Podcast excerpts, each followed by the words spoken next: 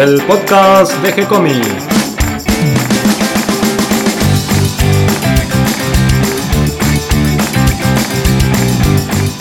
Muy bienvenidos a un nuevo episodio de G-Comics, el podcast donde hablamos de todas las técnicas necesarias para realizar un cómic, cómo dibujar un manga y todo el conocimiento requerido para dibujar esa historieta que tenemos dando vuelta en la cabeza. Mi nombre es Gonzalo García y mi intención y la de todos los que hacemos G-Comics es colaborar con todos aquellos que estén interesados en avanzar, en aprender y mejorar en su formación como dibujante de cómics. Hoy un nuevo episodio de Ficcionarios, nuestro encuentro con la ciencia ficción en el ciberespacio, luchando contra cyborgs, robots y rupturas del espacio-tiempo junto a nuestro amigo Darío Talas. ¿Cómo estás Darío? Muy bien, Gonzalo. Por el poder, ¡Poder de Grayskull! ¡Yo tengo el poder! Creo que ya adivinaron de qué vamos a hablar hoy.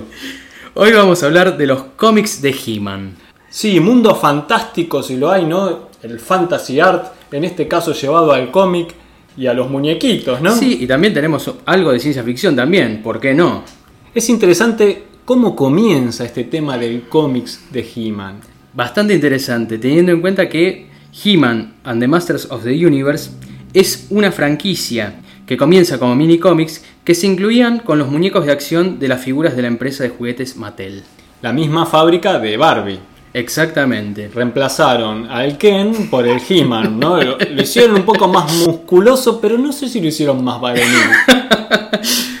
Ay, vos sabés que hay, hay tantas versiones sobre la masculinidad de, de He-Man y del príncipe Adam. Yo creo que no lo ayuda el corte de pelo, pero vamos al cómic. A ver, ¿qué tenés para contar de la historia del cómic de He-Man? Bueno, vamos a empezar por los minicómics originales que se editaron entre 1981 y 1983. Estos se presentaban junto a las figuras de acción y estaban acompañados de historias sobre el muñeco en cuestión. Es decir, cada muñeco venía con su, propia, eh, su propio minicómic, ¿no? En sus principios, en cuanto de cómics se habla, eh, He-Man es un personaje errante en un mundo llamado Eternia, que tiene que lidiar con las consecuencias de la devastación sufrida en una guerra que dejó asoladas civilizaciones, máquinas y armas fantásticas. Esto abrió una brecha interdimensional y permitió que el malvado Skeletor llegara a Eternia. Él pone su mirada en el castillo de Grayskull, ya que sabe que allí se guarda un, un gran secreto y un gran poder, y quien lo controle se transformará en el amo y señor del universo.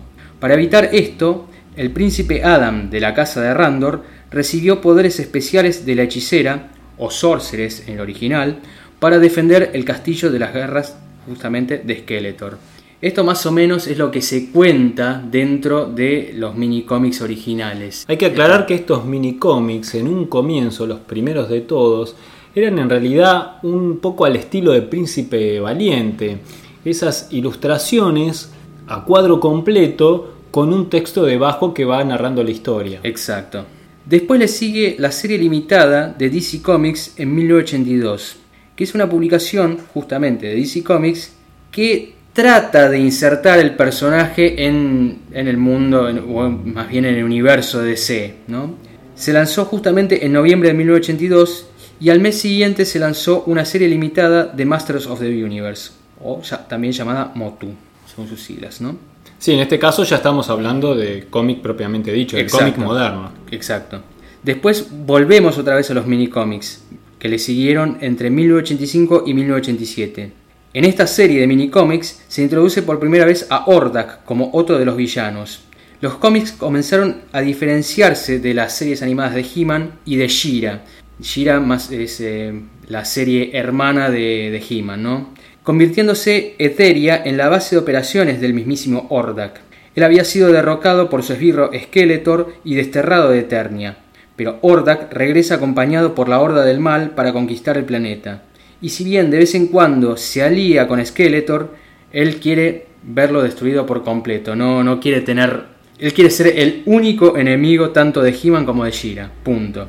Después, entre 1984 y 1986, también teníamos eh, unos minicómics que se llamaban Princess of Power y que venían incluidos con las muñecas de She-Ra. Pero difieren de la historia de los dibujos animados ya que cuentan otra historia. En lugar de Ordak, el villano principal acá es otro que se llama Catra. No, no, no van eh, ningún chiste ni nada por el estilo. ¿eh? Entre 1986 y 1987 tenemos la serie Marvel's Star Comics. Es una serie que justamente la editorial Marvel publica en 1986 y que consta de 13 tomos. Es, vendría a ser como una especie de cómic también. ¿Tenés los nombres de algunos de los dibujantes, ilustradores de estos, de estos, no, estas historias, vos sabés de estos que cómics? de, de acá, de lo que son los mini cómics, no pude conseguir. Sí, más tarde, eh, cuando tanto Dark Horse como DC Comics se encargan de tanto de los mini cómics como de los cómics en sí, ahí sí tengo los nombres de quiénes son los dibujantes, ilustradores y guionistas. Bueno, vamos allá entonces. Bueno, pero antes te quería contar sobre las revistas que se editaron en el Reino Unido entre 1986 y 1990.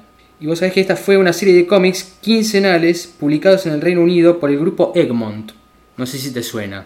En una revista llamada London Edition Magazine, con una duración de 72 números y un cómic mensual adicional de eh, Masters of the Universe Advent- Adventures de 28 números también.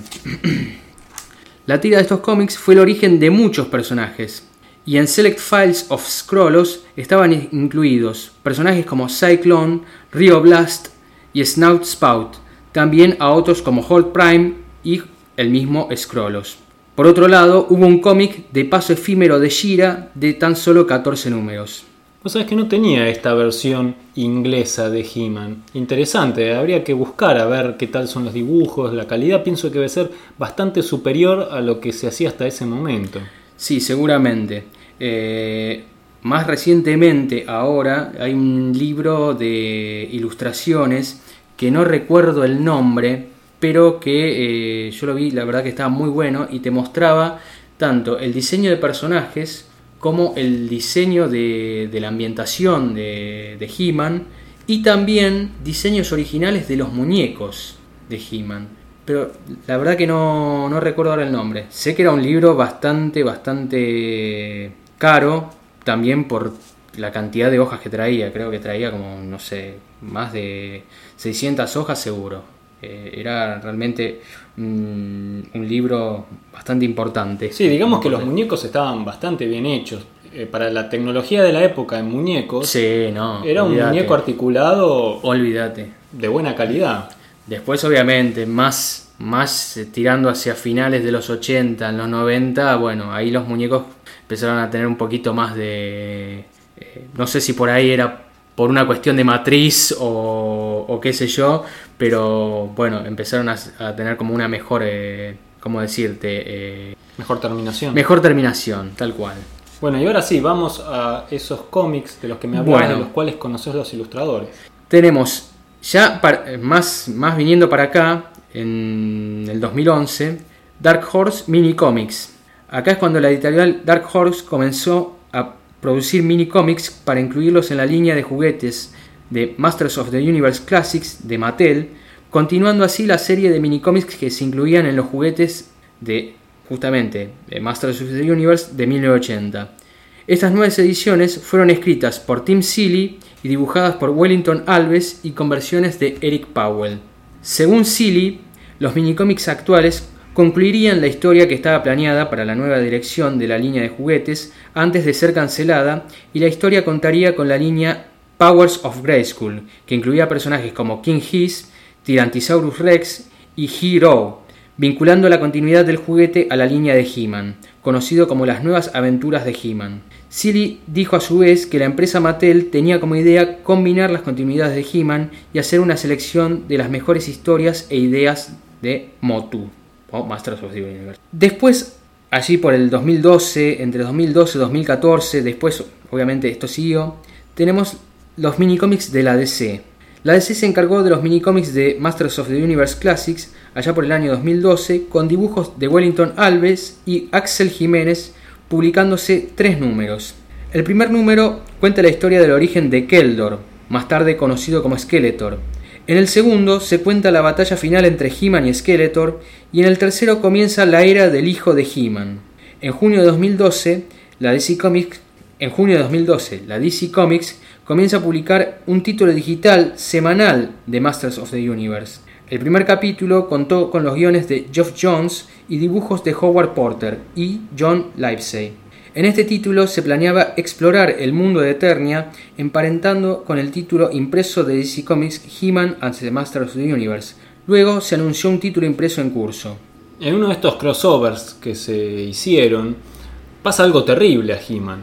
En diciembre de 2016 se dio a conocer la muerte de He-Man, quien fue asesinado por Mumra el Inmortal, que en realidad no es un villano de la serie de He-Man del universo de Masters of the Universe, sino que es un villano de la serie Thundercats. Lo que pasa es que acá la DC empezó a hacer, como la DC compró los derechos de, de las dos series, empezó a hacer una especie de crossovers y a juntarlos en el mismo universo. Entonces, bueno, de ahí que se da a entender de que Moonrap puede entrar en ese mismo universo y matar a He-Man. ¿Cómo lo hizo? Es decir, ¿cómo asesinó a He-Man? Bueno, le atravesó el pecho con la espada de Grayskull. Como justamente era de imaginarse que esto no, no iba a quedar así, el fanático de He-Man. Sí, yo no- creo que los fanáticos que venían siguiendo He-Man no estarían para nada contentos con Yo esta creo que tan- versión del final de He-Man. Yo creo que tanto los fanáticos de He-Man como los fanáticos de Thundercats esto no les gustó para nada, con lo cual la DC tuvo que dar marcha atrás y planear, es decir, sacar de la galera una resurrección de He-Man, porque no les quedaba otra. Si no, se les, se les tiraban al yugular. Como dato interesante, ya fuera de lo que es el cómic propiamente dicho, me parece interesante cómo Mattel, la empresa que crea He-Man, empieza a incursionar con, con este tema del multimedia, porque hace esta combinación del muñeco y para venderlo hace los cómics, Cómics. y hace las animaciones. Mm, Esto que ahora es las, tan común hoy claro, en las, día, las ¿no? animaciones no, no- no las hace Mattel, sino que introduce a Filmation como eh, la empresa eh, productora de, de la animación, ¿no?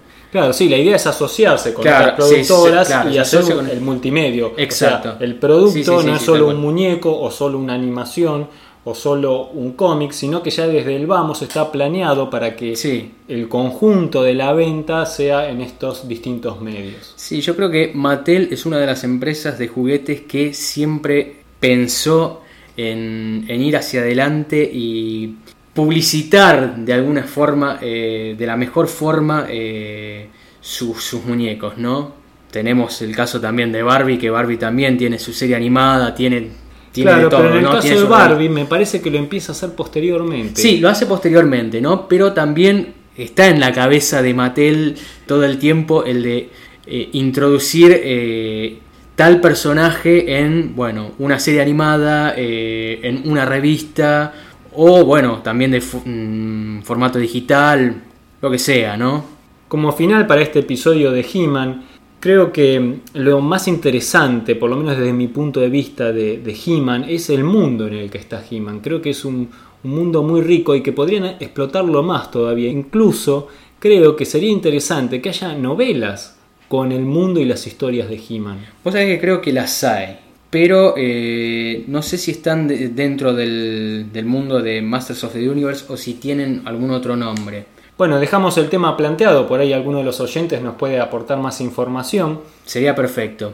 Y como último punto, Darío, ¿hay algún lugar donde podamos ver las animaciones, las series de He-Man? Sí, vos sabés que el otro día, buscando por ahí por Netflix, porque yo de vez en cuando ando buscando cosas, de hecho estaba buscando animaciones, estaba buscando justamente la serie animada de Batman, la cual no encontré, encontré la, la película, pero para mi sorpresa encontré otra cosa, que es justamente He-Man and the Masters of the Universe. Así que quien quiera verla la puede encontrar en Netflix y empezar a verla. Queda entonces la invitación hecha, hasta aquí llega el programa de hoy. Espero que toda esta información les resulte útil e interesante.